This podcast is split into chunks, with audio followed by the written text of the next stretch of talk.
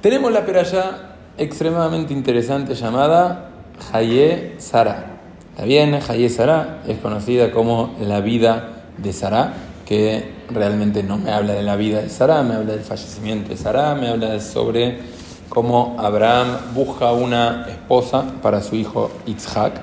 ¿Está bien? Hago un paréntesis. Hay gente que piensa que en el judaísmo, como que los padres, o en el mundo llamémoslo ortodoxo, se le dice a cada persona con quién tiene que casarse.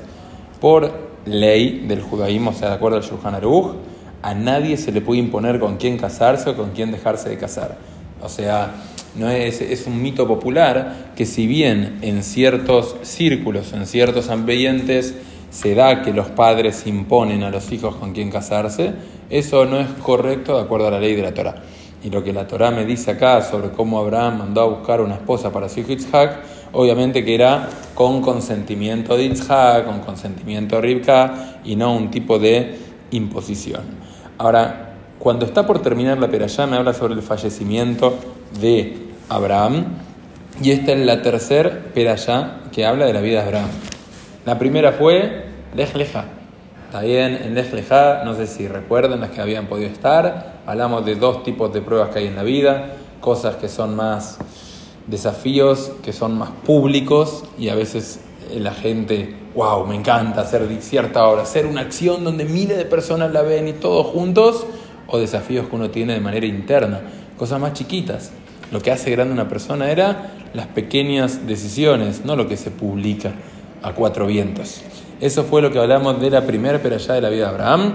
Segunda perallá que fue Bayerá la semana pasada, hablamos sobre cómo la solidaridad o el Gesed no pasa por eh, el dinero que uno da, sino pasa por lograr ver, entender la necesidad del prójimo. Ese es el punto principal del Gesed, de la solidaridad. Y ahora, ¿qué tenemos para hoy? ¿Está bien? Dice la peralla de la semana. BL y M. Shene Abraham. Dice, y estos son los años de la vida de Abraham. Asher Hay Meachana Beshivim Shana Shanim. Abraham vivió 177, 175 años. Baigba, está bien. Abraham, dice Baigba, Yamot Abraham, literalmente es y expiró Abraham y murió. Beseiba Toba. Seiba, también es una palabra que literalmente quiere decir murió Beseiba Toba con una buena vejez. Hay una mitzvah de la Torah para que sepan que dice mi pene sebatakum beadarta. La mitzvah es que uno tiene que levantarse por la vejez, ¿está bien? Así dice la mitzvah, beadarta y vas a honrar o respetar a los ancianos. De ahí se aprende una mitzvah de la Torah que es una obligación. Cuando viene una persona anciana o un talmid jajam, una persona con mucha Torah, uno tiene obligación de levantarse en señal de respeto. ¿Está bien? Ahora, Seiba quiere decir vejez. Entonces, de Seiba va con una buena vejez. Saken, Saken, ¿qué quiere decir? Anciano. Anciano, ¿está bien? Muy bien. Besabeya, Sabeya quiere decir satisfecho. Hay una mitzvah de la Torah que le decimos en el Shema, Beajalta, Besabata, Uberachta. Vas a comer, vas a estar satisfecho y vas a bendecir a Shem. O sea que Abraham dice, murió con una buena vejez y satisfecho. ¿Está bien? Vayasef el Amab y se reunió con su gente. ¿Qué quiere decir se reunió con su gente? ¿Se les ocurre algo? ¿Está bien? Se reunió con su gente. Hay un midrash que dice que de acá justamente se aprende todo el concepto de Tejiata Metimo, de Olama que hay una vida después de la vida. ¿Qué quiere decir que Abraham se reunió con su gente? Acaba de fallecer. No, hay quien dice que de acá se aprende el concepto que hay una vida después de la vida, que es un principio básico de la Torah. Está bien, pero eso no vamos a hablar. Ahora, explícanos Jamín lo siguiente. Dice, si uno tiene que poner una descripción que sintetiza la grandeza de Abraham, es el haber logrado llegar a una vejez buena, besabeya, satisfecho. ¿Qué quiere decir una persona llega satisfecho a esa edad? también o que se va satisfecho de este mundo. Es como, ¿cómo logramos, o mejor dicho, vamos para atrás, cómo logramos no solo el día de mañana, dentro de 120 años, irnos satisfechos, cómo logramos nosotros en nuestro día a día estar satisfechos. ¿Está bien? ¿Les pasó alguna vez llegar a su casa después de todo el día, acostarse y estar, sentirse plena, sentirse satisfecha de el día o de cierta cuestión, cierta acción que uno haya hecho?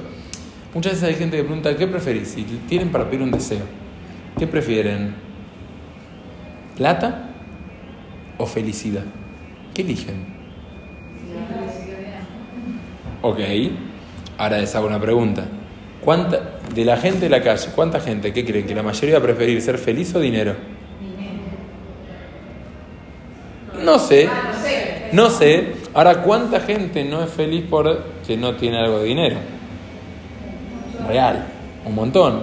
Entonces, si todos lógicamente entendemos que la felicidad viene antes que el dinero, entonces habría que ordenar ese orden de prioridades o ese orden de valores en nuestras decisiones que tomamos todos los días.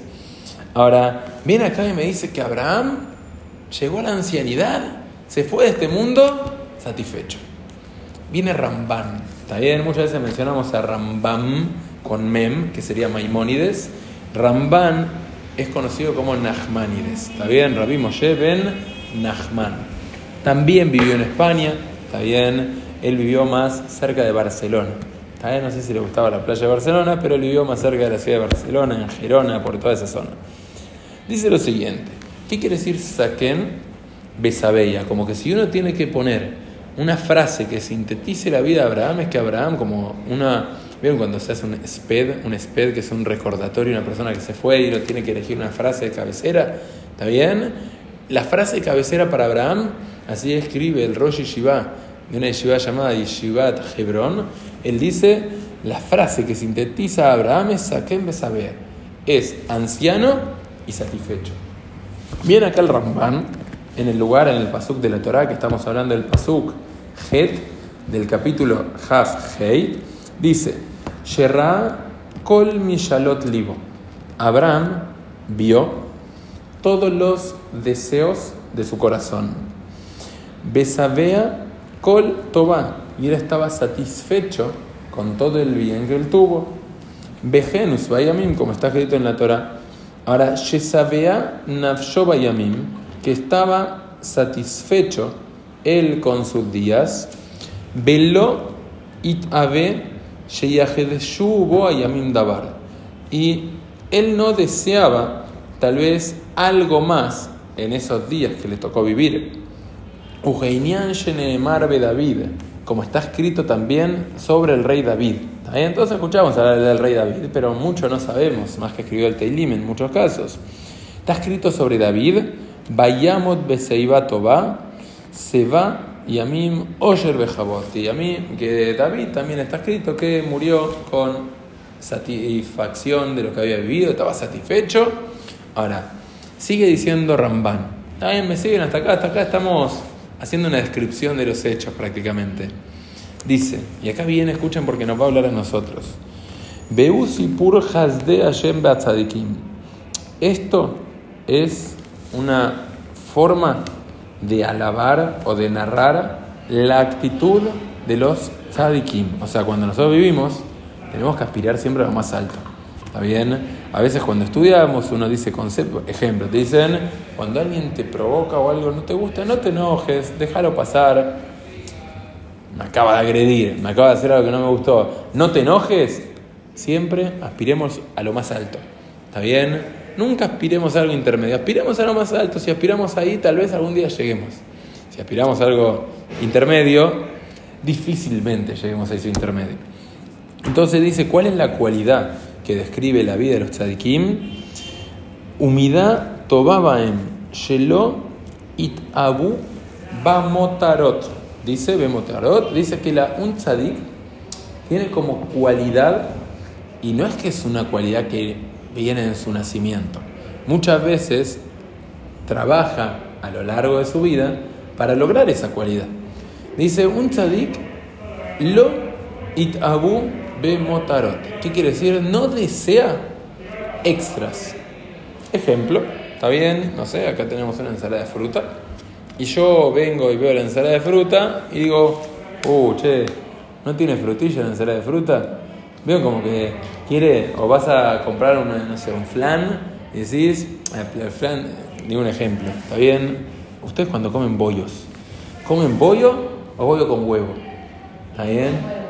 Muchos te van a decir, no, el huevo, sin huevo no, no se come el bollo. ¿Está bien? Especialmente dentro del mundo sefaradí. Ahora, el bollo es el bollo. Como que el huevo es algo, pueden tomarlo como que es parte del combo. ¿Está bien? No estoy haciendo discusión sobre el bollo. Lo que me refiero es que tenés lo básico y tenés el upgrade. ¿Está bien? Dice que un tzadik es feliz. ¿Está bien? No desea subir más de lo que ya tiene. El tzadik vive con lo que tiene y no está pensando, buscando tener algo que no le tocó. Que Inyan Marbaem, como está escrito, Tabat Libona Tatalo, que Hashem a los tzadikim le da los deseos de su corazón. O sea, lo podemos ver como que Hashem le da los deseos del corazón, o que el tzadik tiene la habilidad de que lo que le dan, lo que recibe, es el deseo de su corazón. O sea, el orden de los factores sí alteraría un poquito el producto. Velo que Moshe Neemar, y no como está escrito, en esto para que se practique el hibrid, por eso le digo, no es que. Dice, Velo que Moshe Bishear Anashim, y no como está escrito con Shear Anashim, ¿qué quiere decir? Con otros hombres, con otras personas. Oeb Kesef, Lo Isva Kesef, dice el rey Shelomo en Coelet, aquel que ama el dinero nunca se va a sentir satisfecho con el dinero. Y va a explicar acá, vean Brubó, está escrito, Ein Adam Olam, Dice que la persona cuando se va de este mundo no tiene la mitad de lo que quería. ¿Qué quiere decir esto? Y es Beyadomana, si él tenía 100, mitad B, Mataim, él realmente quería 200 si tiene 200 y si Goya dole matai, una vez que su mano alcanzó los 200, mit abela azot arbameot, desea tener arbameot. ¿Qué es arbameot? 400. Llene de mar, como está escrito, que se lo hizo a se el que ama el dinero, no va a saciarse con dinero. ¿Qué quiere decir? Vamos a ir para atrás. Imagínense, acá la mayoría trabaja está bien, y la que no trabaja, trabaja mucho en la facultad también. Ahora, de repente uno nunca había trabajado, nunca había cobrado un sueldo. Le voy a poner en dólares el número porque después me van a la inflación. Voy a poner dólares para que sea más fácil. No sé cuánto está, ayer sé que subió, que bajó, no importa. De repente decís, che, qué lindo sería cuando empiezas a ganar plata. La verdad que a veces nos pasa. Y de repente empezás a trabajar y tenés un sueldo. Vamos a poner un sueldo decente ¿Está bien?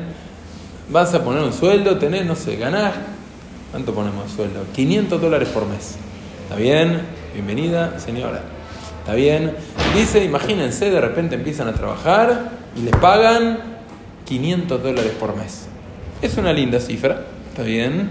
Cuando ya alguien es casado y tiene muchos compromisos es distinto, ¿está bien? Pero en la práctica, wow, qué lindo. Y de repente vas y te sentís la reina wow, qué lindo que es, puedo ahorrar esa plata.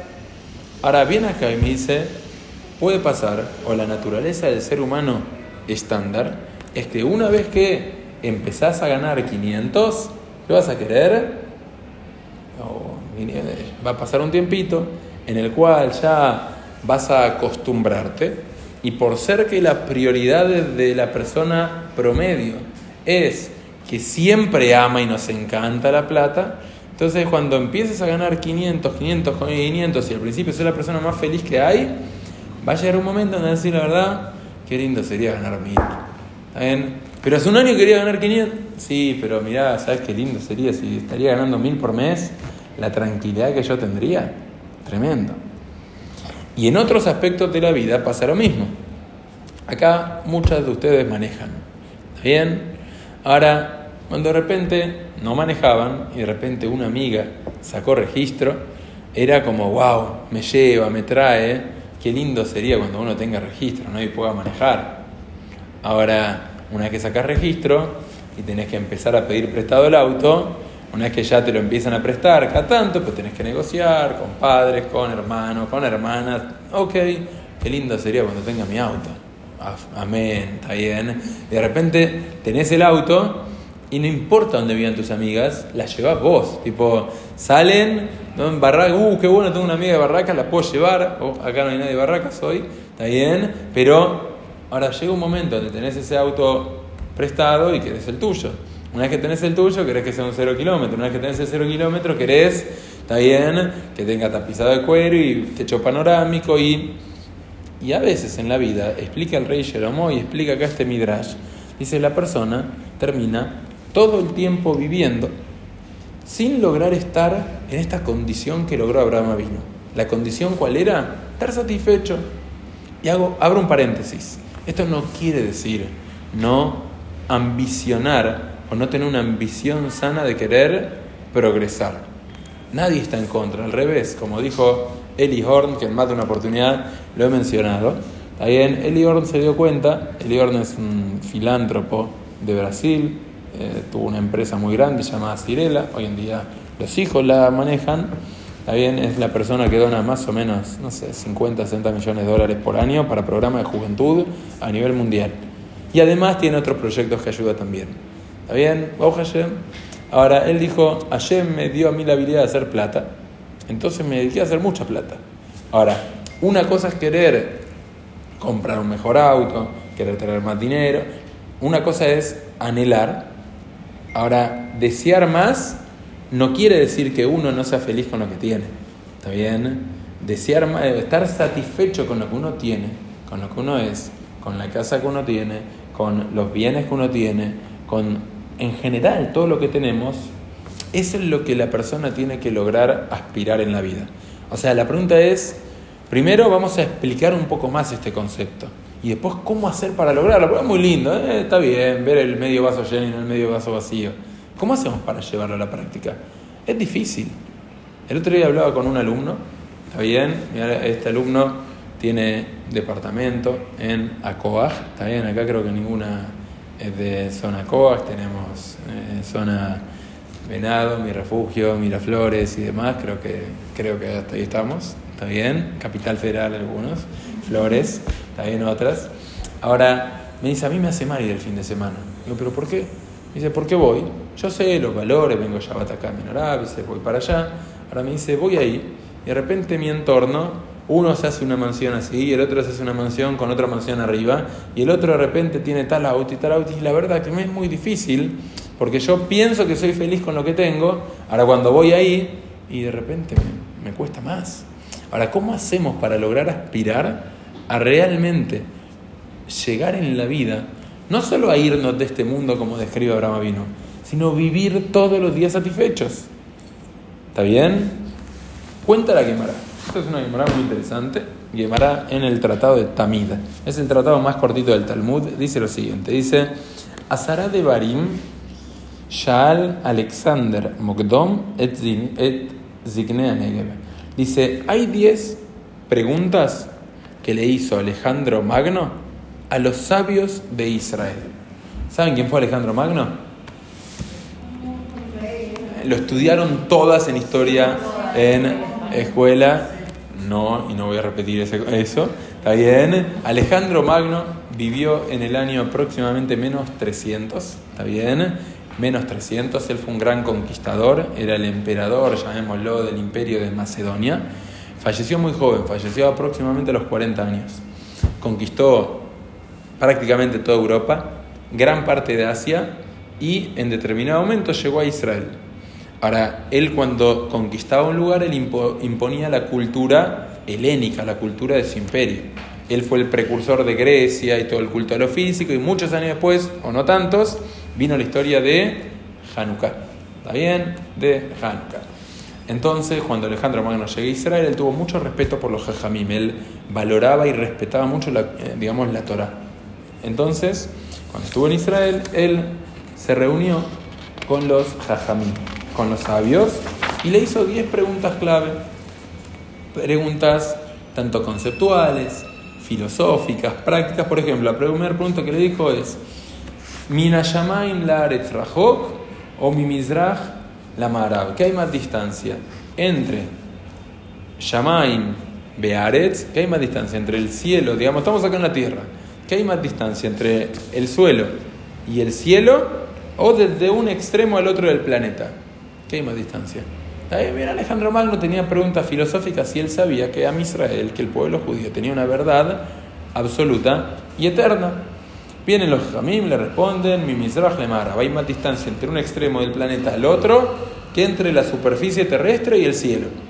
¿Cómo sabían los Jamim eso? Todo lo aprenden del libro de Bereshit, de la creación del mundo viene y les hace otras preguntas relacionadas con la creación del mundo. ¿Qué se creó primero? ¿Or Nibrate o Hoshech? ¿Qué se creó primero? ¿La luz o la oscuridad? ¿Qué se creó primero? Vienen los Jamín y le dicen esto no sabemos respuesta. O sea, después muchas preguntas de la creación, por ejemplo, ¿qué se creó primero, Shamaim o los cielos o la tierra? Responden Shamaim, ¿por qué? Porque como está escrito, Bereshit ahora Elohim, está Shamaim, Betares, en el principio creó los cielos y la tierra, un montón de preguntas así. Y cuando les preguntan esto, ellos, los Jamim, le dicen, no, esto no sabemos, preguntan Gemara, pero sí lo sabían. No, no querían seguir dándole lugar a Alejandro Magno a seguir preguntando cosas de la creación, porque iba a llegar un punto donde no iba a tener la capacidad de entender las respuestas. De repente les preguntan, dice, Ma, dice, pregunta así, Amar Laem, Eiden Mikre Hakim, pregunta Alejandro Magno, ¿quién es un sabio? ¿Está bien? Responden los Jamim, ustedes lo saben todas. Ambrulé, Eizeu Jajam Arroeta Nolad. Hay dos formas de decir quién es un sabio. Acá los Jamim le responden Arroeta Nolad. Roeta Nolad es aquel que ve el futuro. ¿Qué quiere decir ver el futuro? Quiere decir pensar las consecuencias de las acciones. Mañana voy a estar dando clase al mediodía en, en House, ahí en Norte. ¿Está bien? Y el 80% están desesperados al horno rindiendo materias que tienen no sé cuántas materias para levantar en noviembre. Ahora, si lo hubiesen pensado durante el año, tal vez estarían más tranquilos ahora. Hay otros que lo hacen a propósito, que prefieren descansar ocho meses y trabajar uno. ¿Está bien? Pero dice, jajam es pensar las consecuencias de las acciones, fácil. Uno está por, no sé, por comer y digo, bueno, me separo una porción y eso es ser jajam, es pensar eh, las consecuencias. O me voy a enojar, está bien, y en lugar de enojarme, digo, no me voy a enojar y al final este es un jajam, el que piensa de antemano las consecuencias. E dice, pregunta Alejandro Magno, Eiden Mikre Gibor, ¿quién se considera una persona fuerte? Responde, ¿quién es el fuerte? ¿El que va al gimnasio y levanta muchas pesas? ¿Quién es una persona fuerte? Responden los Hamim, Akobeshetitzro, aquel que domina su instinto. ¿Qué pasa? A veces el eh, fuerte, levantar pesas no te hace fuerte. Ahora, cuando querés enojarte y no te enojas, eso es ser fuerte. Cuando una persona que está en pareja ve a otra persona que pasa por ahí, y dominar ese instinto, eso es ser fuerte. La fortaleza viene de adentro, no es la parte superficial. Y ahora pregunta lo que nos da pie a una historia que todo lo que estamos hablando. Amar Laem, Eiden Mikre Ashir, ¿qué se llama una persona rica? Respóndenos, Jamim, Eizeu Ashir, aquel que está feliz con lo que tiene. Y ahora viene Alejandro Magno y le da una pregunta que es rara y le dice lo siguiente, le dice, quiero ir a conquistar Medinat Afriki. Quiero ir a conquistar los países de dónde? África, era fácil esa. Bien, quiero ir a conquistar los países de África. Y vienen los Jami y me dicen, ¿qué quiere que te digamos nosotros? ¿No? O sea, ¿qué somos conquistadores? No, no, no. ¿Cómo hago? Porque dicen que hay tierras, así, toda la historia cuenta el Talmud, que hay lugares que son oscuros entonces la gente, todos los que van a explorar esas zonas, terminan desapareciendo, terminan perdiéndose. Vienen los jamim y le dan un consejo. Le dicen, deja parte de tu ejército acá. Hagan sogas gigantes que midan miles de kilómetros. Dejen la soga acá y después cuando quieran volver, vuelvan por medio de la soga. Algo así dice la Gemara. Dice Alejandro Magno tomó el consejo y se fue a Medinat Afriki. Y nos empieza a contar algunas historias que le ocurrieron a Alejandro Magno en África y voy a contarle dos. Dice así. ¿Está bien? ¿Siguen hasta acá todo de Alejandro Magno? Muy bien, dice así. Mátale hau, voy a leer para que practiquen, esto es en arameo, así que no, no esperen entenderlo del todo. Abad Aji Beazal. Alejandro Magno les hizo caso y fue. Mátale au majosa de Kulenashe. De repente llega Alejandro Magno a una ciudad que eran todas mujeres. ¿Está bien? ¿Vieron el famoso mito de las Amazonas, de una ciudad así, de la mujer maravilla, y ahora creo que me decían que salió otra película, todas mujeres? Ok, dice que Alejandro Magno llegó a una ciudad que eran todas mujeres. Ahora, ¿esto pasó literal o no? No nos cambie y no vamos a analizarlo ahora. Pero la Gemara cuenta como que pasó. Entonces viene Alejandro Magno y dice lo siguiente: Baele mebad karava badaihu. Entonces viene Alejandro Magno y quiere entrar a la guerra para conquistar a la ciudad, que eran todas mujeres. Ambruleu le dijeron a él, y Katlan Lach, ¿está bien? Le dijeron las mujeres, si vos te vas a pelear con una mujer, sea como fuere, vas a perder. ¿Está bien? Dicen, ¿por qué? Porque si no ganas, van a decir que ganaste como emperador a una ciudad que eran todas mujeres. Ahora, si vos perdés la guerra, van a decir que el gran Alejandro Magno perdió contra una ciudad que es todas mujeres. ¿Está bien? Así le dijo, así están de acuerdo, ¿no? Pero dice, ahora, Amarlaen le dijo a ellos, Aitulina ama, ok, tráiganme un pan. ¿Qué sería un pan? ¿Está bien? En señal de tributo, en señal de rendición, como que ustedes me dieron un regalo como el conquistador y el emperador que soy para hacer las paces. Aitulena ama de Dahaba a Patura de Dahaba. Le trajeron él a, e, a ellos, o sea, le trajeron ellas a él una mesa con un pan arriba de oro macizo. El pan era un pan, también, de oro macizo. Si era forma de jala, de pan turco, de, no, no importa. Era un pan de oro macizo. Viene Alejandro Magno y le dice, Amarleu le dijo a ellas, Miajle inche nama de daba.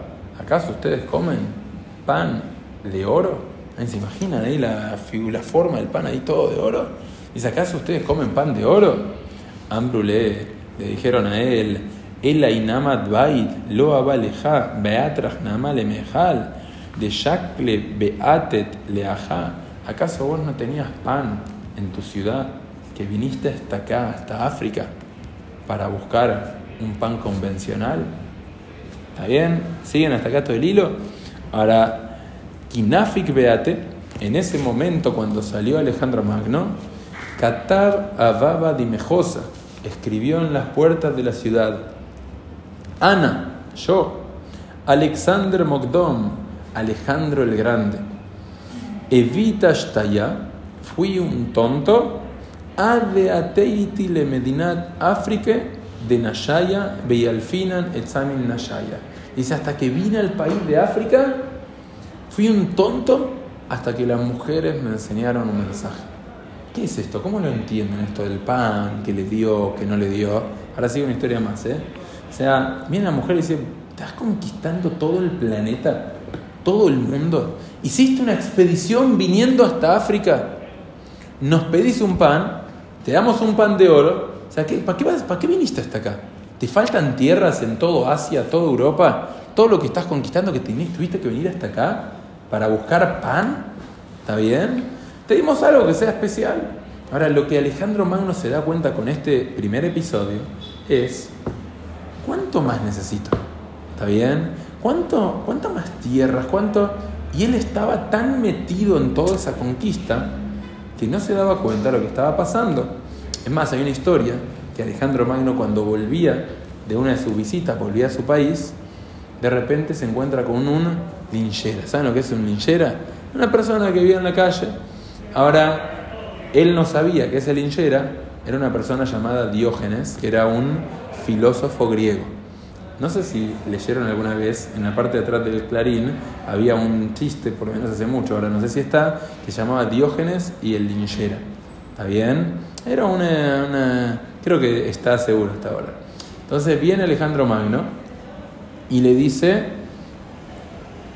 yo soy Alejandro Magno, pedime el deseo que quieras y yo te lo voy a dar. viene Diógenes, que estaba ahí acostado en el piso, tipo un linchero, y dice, ¿querés hacerme un favor? Correte que me tapas el sol. ¿No me estás dejando tomar sol?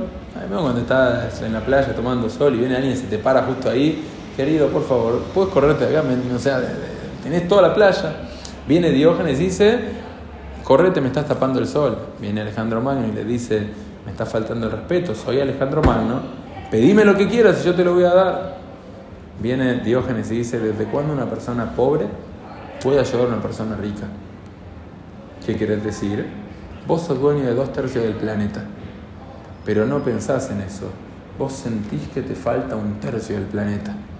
Yo estoy acá, acostado en el piso, tomando sol, tengo todo lo que necesito. ¿Desde cuándo una persona pobre como vos, que le falta un tercio del planeta, va a poder ayudarme a mí, que tengo absolutamente todo? O sea, ¿qué mensaje le dio?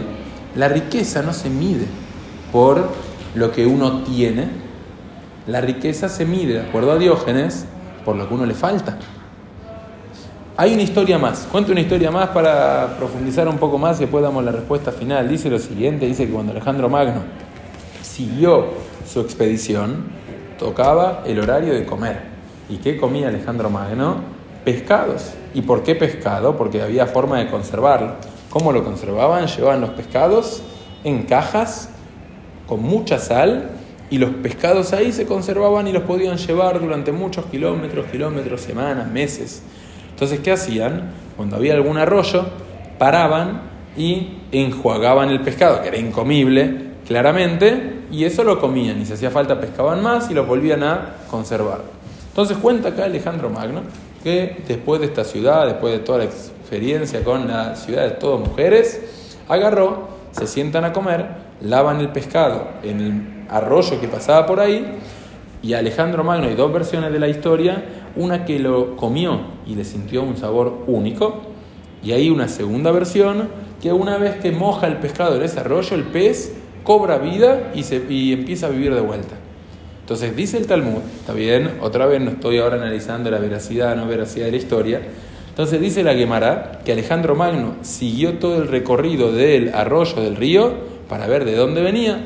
Y de repente cuando llega a el origen, ve unas puertas que dicen Share Gan Edem, las puertas del Gan Edem. ¿Está bien? Está escrito en el Midrash de, en Bereshit que hay un Ganedem arriba, un Ganedem abajo. No vamos a hablar ahora de eso.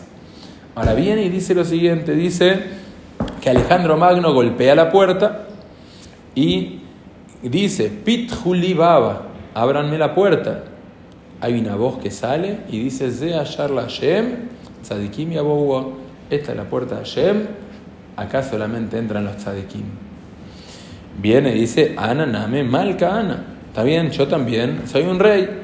Mi Hashab Hashibe, soy una persona importante. No era muy humilde, por lo que vemos Alejandro Magno. Abu Limidi, está bien, denme algo, denme tipo un regalo, un tributo, algo que diga que yo estuve acá.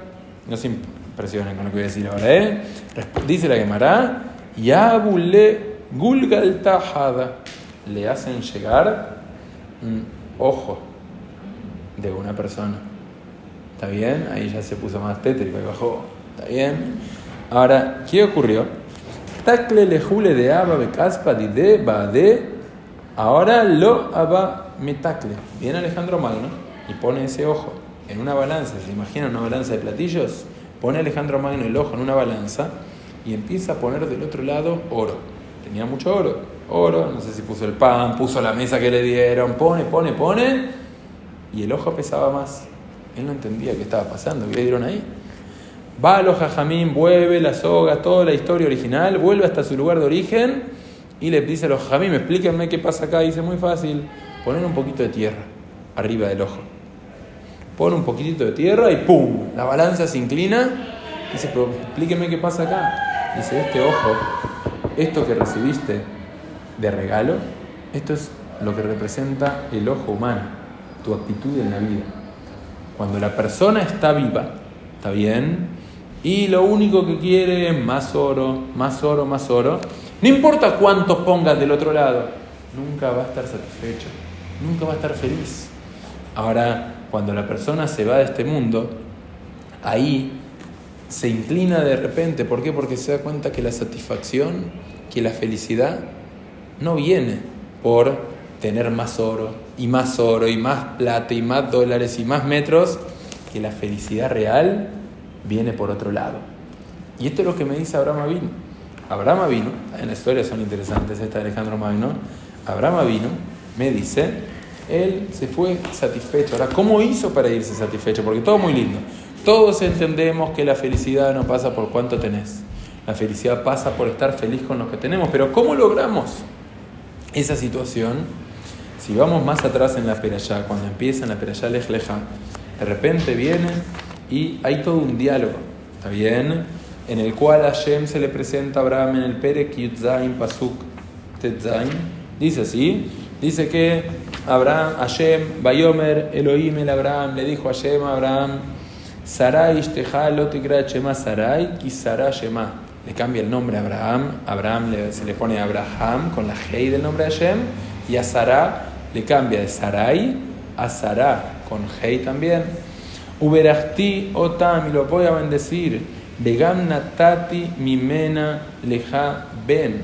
También te voy a dar un hijo de Sarah. Uberachtia beaital egoim, y lo voy a bendecir. Y van a salir, va a salir un pueblo. Malje a mí mimena y van a salir un eh, pueblo que va a gobernar, que van a ser tu descendencia.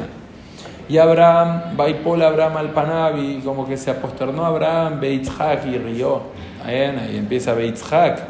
Bayomer Belibó. Y él dijo dentro de su corazón, al Mea Yana y Valed, ¿acaso a los 100 años voy a poder tener un hijo? Veim Sara Batishim Yanateled, ¿acaso Sara que tiene 90 años va a tener un hijo? Bayomer Abraham el Elohim. Y le dijo a Abraham, a Hashem, Lu Ismael, dice Lu Ismael quiere decir como que ya tengo Ismael.